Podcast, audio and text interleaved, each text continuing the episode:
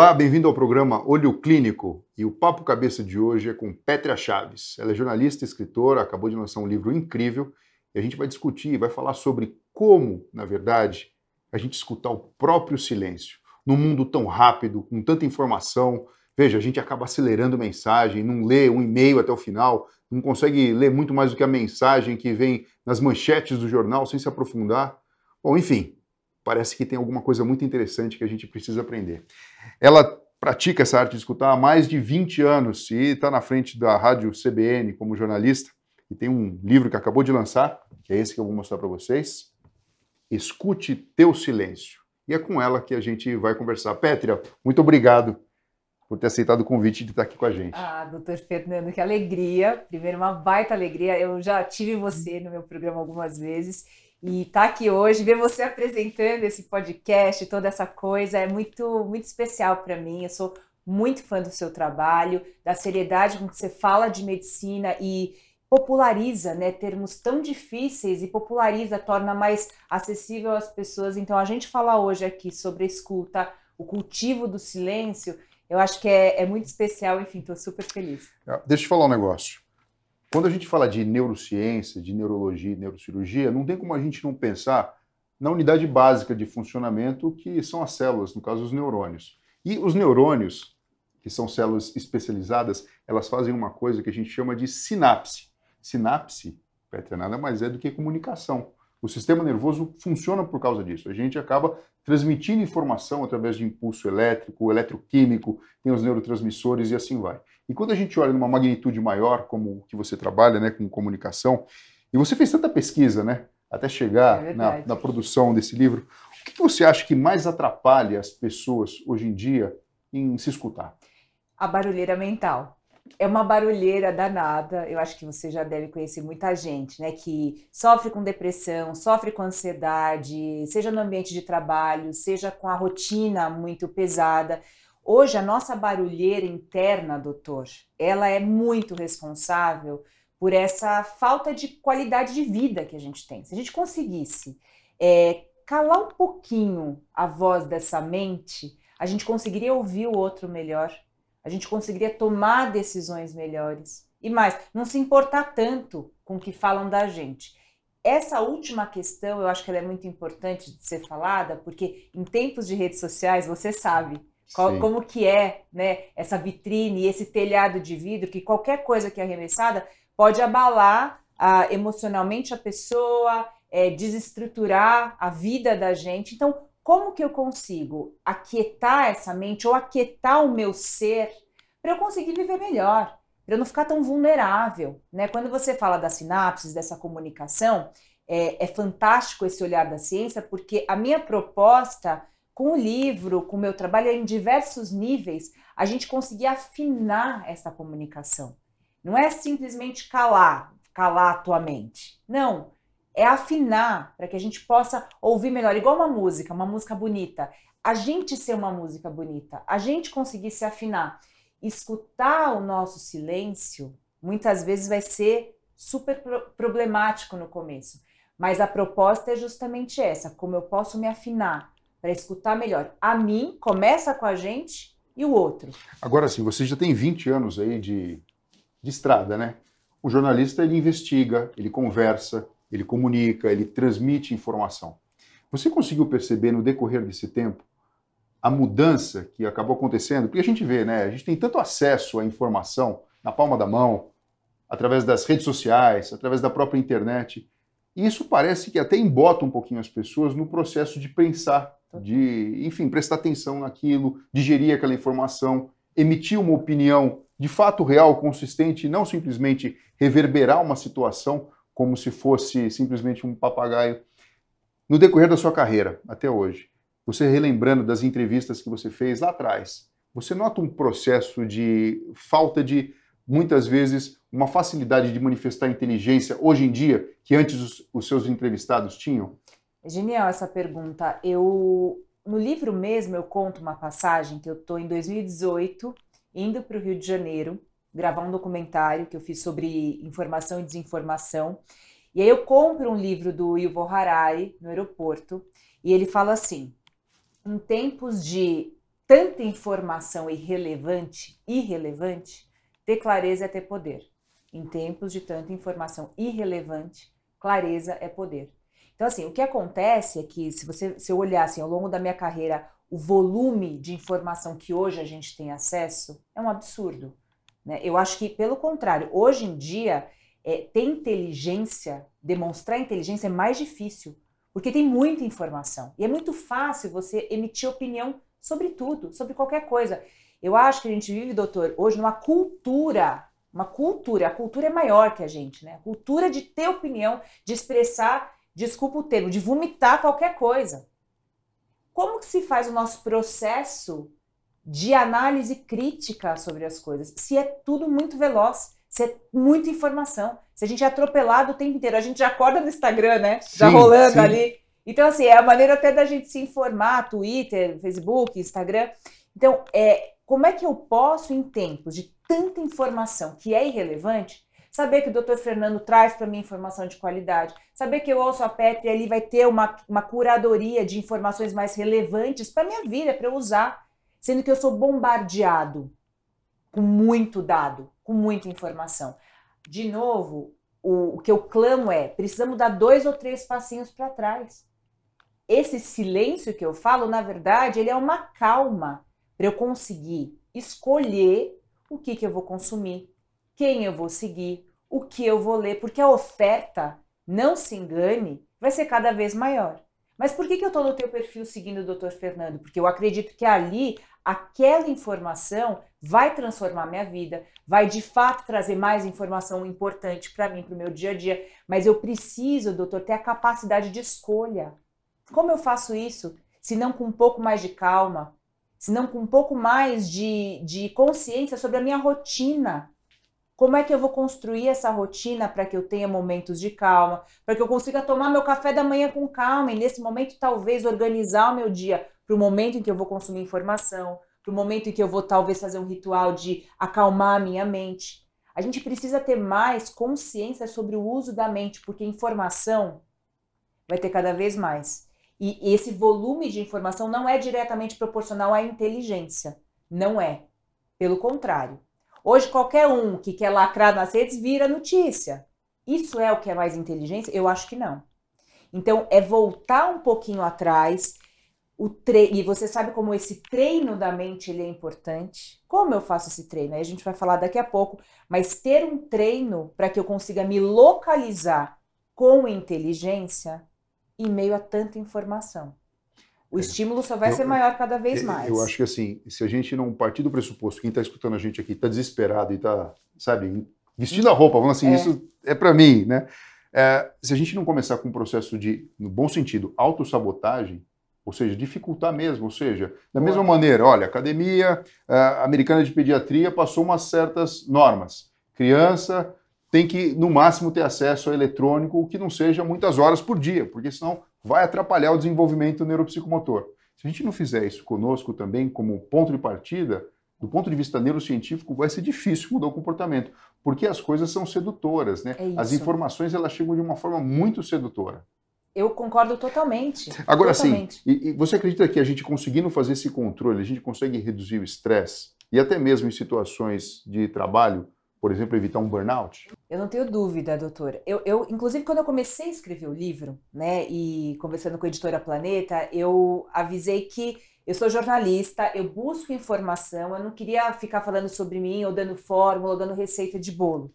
Né? É claro que à medida que eu converso com diversos especialistas das mais variadas áreas, a gente tem aí algumas dicas, alguns caminhos para que a gente consiga minimizar estresse, burnout, até depressão, né, com alguns treinos.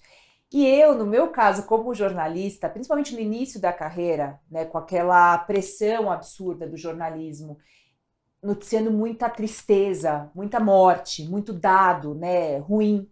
É claro que a gente, eu fui muito impactada por isso. E eu lembro de lá atrás, os meus 23, 24 anos, muito impactada pela cobertura jornalística, pela pressão que a gente tinha, eu fui buscar pessoalmente alguns caminhos, né, de minimizar o meu estresse, não cair, por exemplo, numa depressão que me é, deixasse mal, fizesse com que eu não conseguisse trabalhar.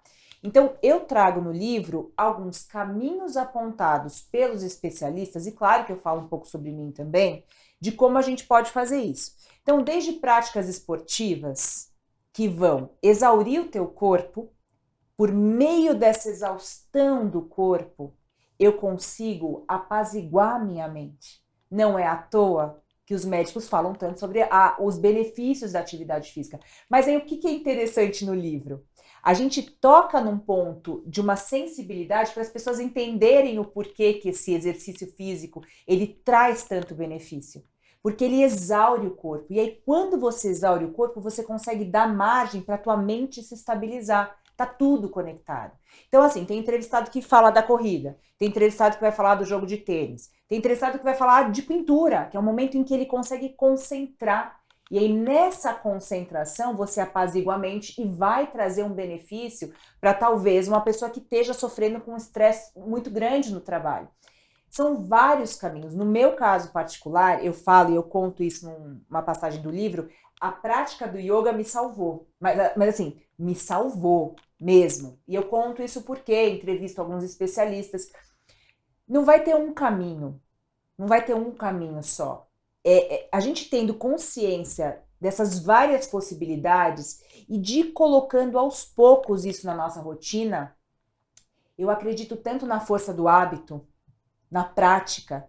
E de novo, você começa uma atividade física, mas eu falo isso também muito no livro, a constância, a persistência e a não desistência dessas práticas é o que vai te trazer essa qualidade. Ô, Petri, assim, é, a pessoa primeiro ela tem que perceber, né, que ela está de alguma maneira adoecida. sentindo, é isso, adoecida. Vamos usar esse termo, adoecida, que não está legal. É. Às vezes consegue perceber isso numa situação extrema. A pessoa tem insônia, a pessoa sente angústia, não é nem ansiedade, sente angústia. É. Às vezes não fecha o diagnóstico, chega até procurar um profissional e fala, olha, não tem nada muito que, que, que fecha falar, o CID é. aqui, mas, mas tem alguma coisa. O primeiro passo é a pessoa entender isso. E o segundo é criar um tempo, mesmo que no início seja algo artificial, que depois venha se consolidar pela rotina, do qual ela possa ter contato com ela mesma. Porque assim, o escute o teu silêncio na verdade é o seguinte, o que eu, o que eu entendo Isso. é que assim, a gente não tem um silêncio profundo, pelo contrário, a gente tem alguém que quer conversar com a gente mesmo, e a gente está falando aqui de inteligência intrapessoal,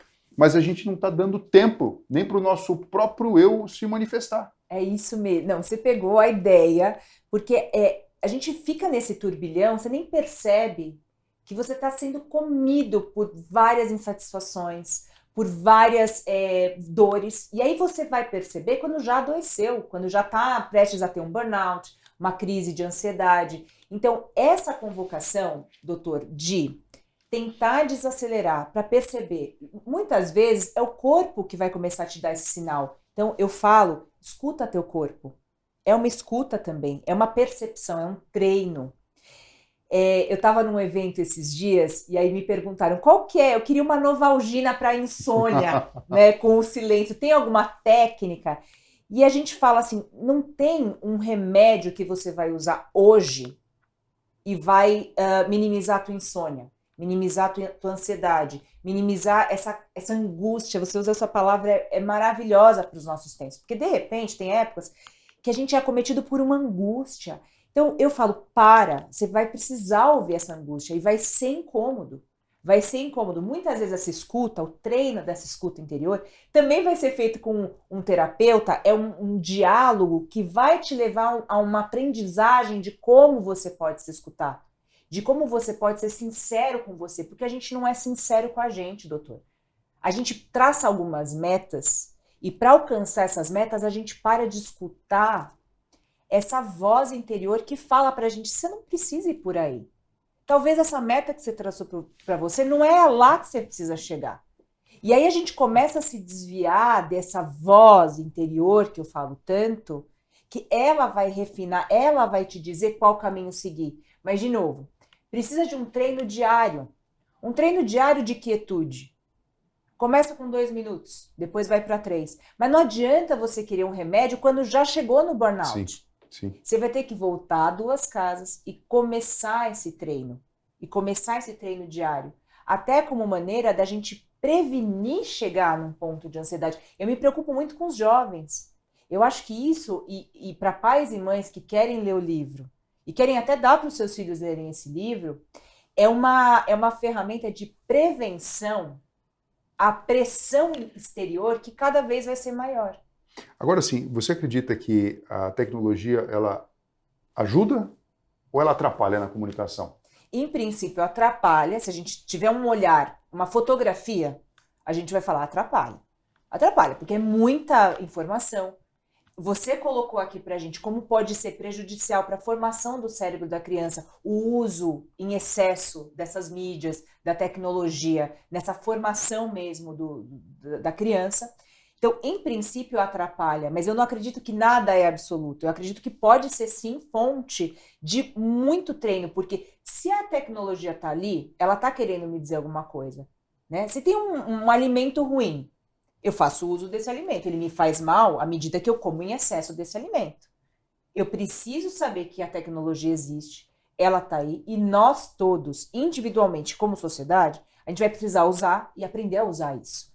Então, ela pode ser, na verdade, uma baita ferramenta, um convite para o meu autocontrole, para minha autodisciplina, para o meu autoconhecimento. Por mais banal que esse termo é, esteja sendo usado, muito como autoajuda, eu adoro esse termo.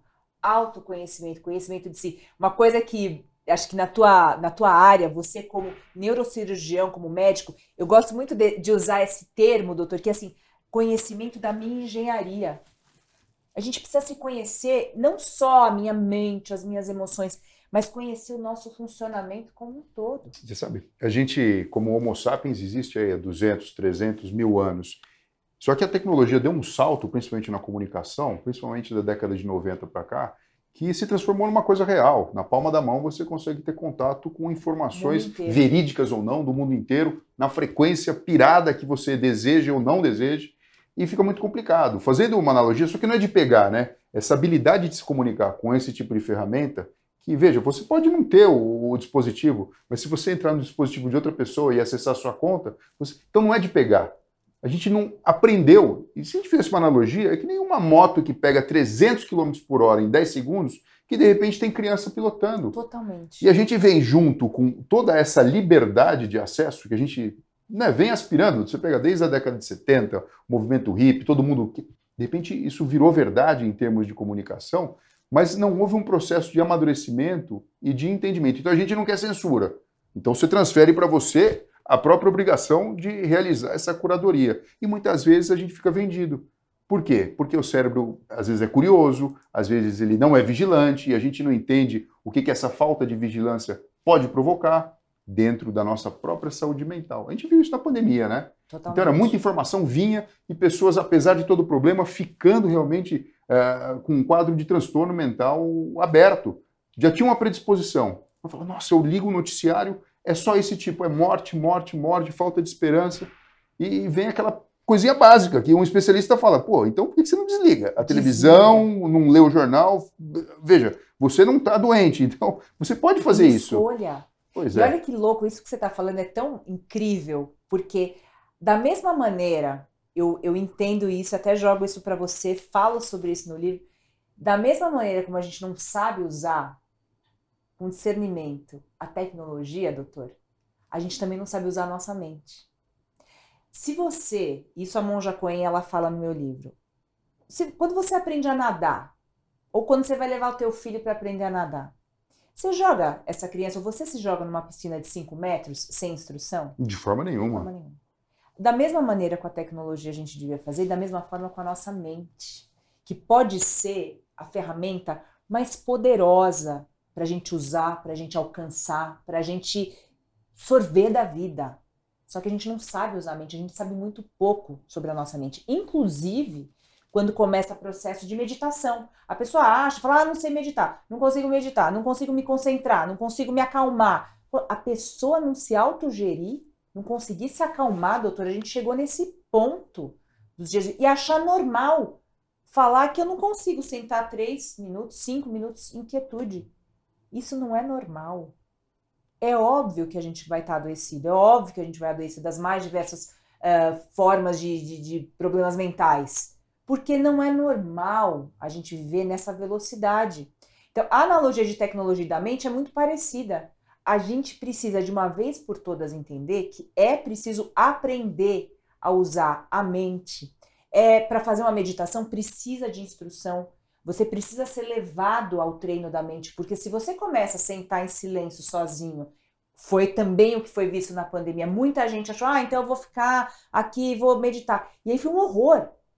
A pessoa entra em contato com o pior dela, é a mente vai te trazer isso essa livre associação de coisas boas e muitas coisas ruins, que é o que a gente inclusive abafa, é o que a gente é, esconde debaixo do pano. Quando você sente meditação para quietude e concentração, tudo isso vai vir com muita força. Precisamos de um treino e de um treino organizado, coordenado, com quem conhece essas técnicas da mente. É preciso. Só que isso, a tecnologia, ela também te proporciona, porque você pode viajar o mundo inteiro de graça pela internet Antigamente você precisava viajar para conhecer um professor, para conhecer técnicas. Hoje a internet, o lado bom, ela permite que você, da sua casa, do conforto da sua casa, faça esses treinos organizados, monitorados, ensinados. Mas, de novo, é preciso algum tipo de disciplina, tanto para usar tecnologia quanto para usar para mente, ah, quanto para usar propriamente. Agora, o que precisa, o que a gente precisa ter em mente, é, em mente, né, é essa mente ela tem que ser treinada com consciência para que eu use melhor a tecnologia, para que eu seja melhor pai e mãe, para que eu seja uma melhor pessoa para o mundo e para que no limite eu seja uma melhor pessoa para mim mesmo. É essa é esse o convite que eu faço, doutor Fernando, com a, a ideia de se escutar, para escutar o outro melhor. Petra, deixa eu mostrar para todo mundo, vou pedir para dar um close aqui, mostrar para vocês o livro que acabou de ser lançado, é. né, Petra? É um, é um filho. Um, um, livro é um filho, eu né? Eu super feliz, você sabe, a gente conversou sim, sobre o teu livro sim, há pouco sim, tempo. Sim, a gente fica muito feliz. Fica. E, enfim, super bonito toda a diagramação. Uh, enfim, eu, eu não li ele inteiro, mas eu vou terminar a eu leitura com certeza. Então chama Escute Teu Silêncio, de Petra Chaves, pela Academia, que é um recorte da editora Planeta, né? Como a arte de escutar da escuta nos torna melhores profissionais, pais mais presentes e pessoas mais interessantes. Eu achei bacana esse finalzinho aqui. Eu vou dar só um toquezinho da neurociência uhum. antes de te pedir para, enfim, encerrar em alta dando umas dicas, mas pessoal, tem que pegar o livro e tem que, enfim, sentar. Tá gostoso. Ou... Isso, isso, isso. Você sabe que assim, tem trabalhos neurocientíficos, Petra, que mostram o seguinte: quando uma pessoa. É, primeira coisa, né? 30 a 40% do nosso discurso, geralmente, ele é sobre impressões subjetivas. Por exemplo, como foi a aula hoje? Você pergunta para o seu filho, seu filho fala, ah, foi legal. É. Aí você acha vaga aquela resposta. Mas esse foi legal é uma resposta subjetiva do tipo, estava agradável a sala, o professor falou uma coisa que eu aprendi, não teve nenhum problema de uma cobrança que eu não consegui cumprir. Enfim, tem muita, tem muita coisa ali dita ali naquele simplesmente foi legal. Quando uma pessoa está falando sobre essa coisa subjetiva, o cérebro aciona o circuito do prazer. Então tem um pouquinho de liberação de dopamina ali nesse circuito, a pessoa sente o prazer. Então quando a gente escuta uma outra pessoa, quando você falou que se tornar uma pessoa mais interessante, você permite que a outra pessoa, no caso o interlocutor, quem está falando, possa usufruir do bem-estar do acionamento do circuito do prazer.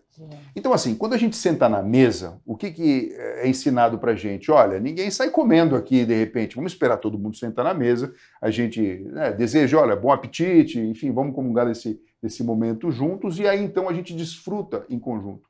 Muitas vezes no diálogo a gente perde a oportunidade, né? Existe uma, uma urgência agora, parece que todo mundo tem que emitir opinião, tem que falar, tem que falar, ou seja, não, nem escuta o que tem do outro. Enfim, era isso que eu queria dizer para você. E eu acredito que escutar o teu silêncio, escutar essa parte interior, certamente, se bem trabalhado, pode promover o acionamento do circuito cerebral e, de uma maneira consistente, a gente pode promover o surgimento de uma situação muito melhor para todos com a tecnologia. É incrível você ter falado disso. É, é muito legal. Vou, a gente está encerrando, né? Então, assim, a, a, ideia é da, da conexão. E isso que você colocou, é eu estou impressionada com essa, tua, com essa tua fala, doutor, porque eu sou jornalista, Eu sou apresentadora de rádio. Todo mundo fala, né? A coisa óbvia, ela vai falar sobre comunicação, como uhum. falar, o que ela aprendeu, né? E cada vez mais, embora eu fale muito, eu apresento um programa ao vivo de três horas, todo sábado e domingo. Então eu falo muito, sim. Mas cada vez mais tem me dado um prazer escutar o outro, porque aciona em mim várias é, sensações positivas, de prazer, inclusive, por escutar o outro, por saber o tanto que eu estou crescendo e me transformando, não só ao escutar o outro, mas ao me conectar, ao me permitir me conectar com o outro.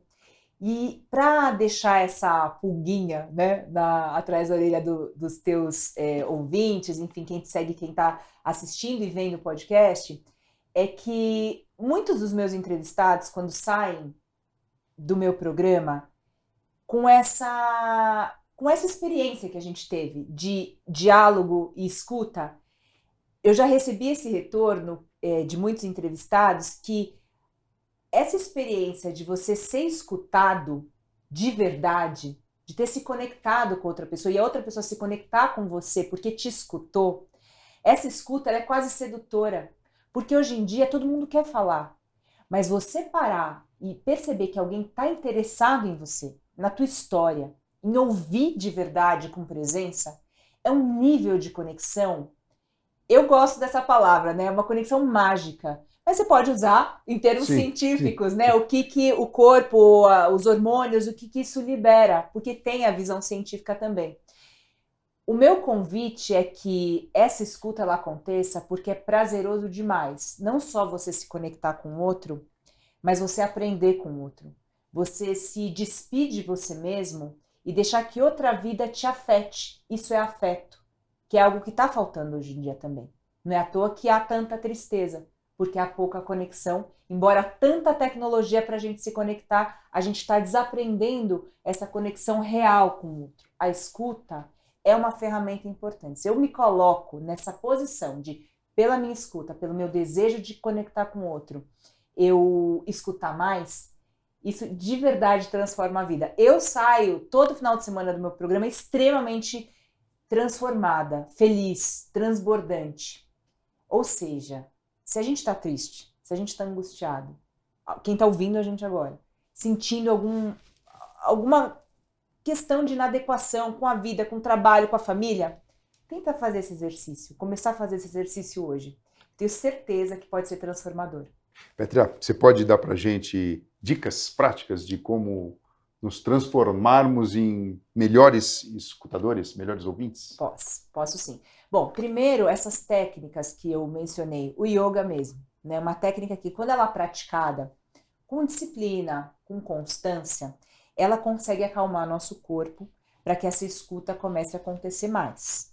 Isso é uma, é, um, é, um, é uma caminhada, não é de uma hora para outra. Então, essa é uma das dicas que a gente traz esmiuçada no livro.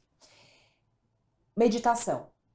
Chame você de mindfulness ou treino de concentração, mas a meditação em si, de você sentar e começar dois, três, quatro minutos, também desenvolver isso ao longo de um período. Faz durante um mês, Tenta durante 21 dias na tua vida fazer esse treino e ir aumentando a quantidade. Começa com dois minutos, faz cinco dias, passa para três, aí passa para quatro, passa para cinco.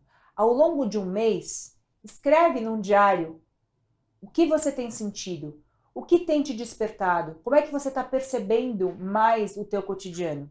Um outro treino que eu falo e eu detalho muito no livro é o da paisagem sonora, que é ao acordar você abrir o olho, você perceber os sons que estão ao teu redor, logo na hora que você acorda. E fazer isso durante, sei lá, também durante um mês. Que sejam dois, três minutos ao acordar e perceber os sons.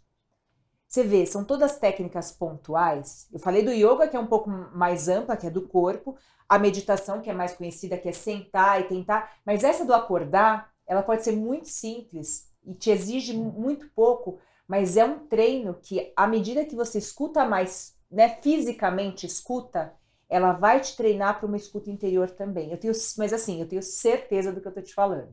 Petra, muito obrigado pela sua participação. Eu convido a todos a, obviamente, prestigiar e ler o livro que a Petra acabou de lançar e escrever sobre um assunto extremamente importante e relevante e, enfim, falado por uma pessoa que tem propriedade de causa. Né?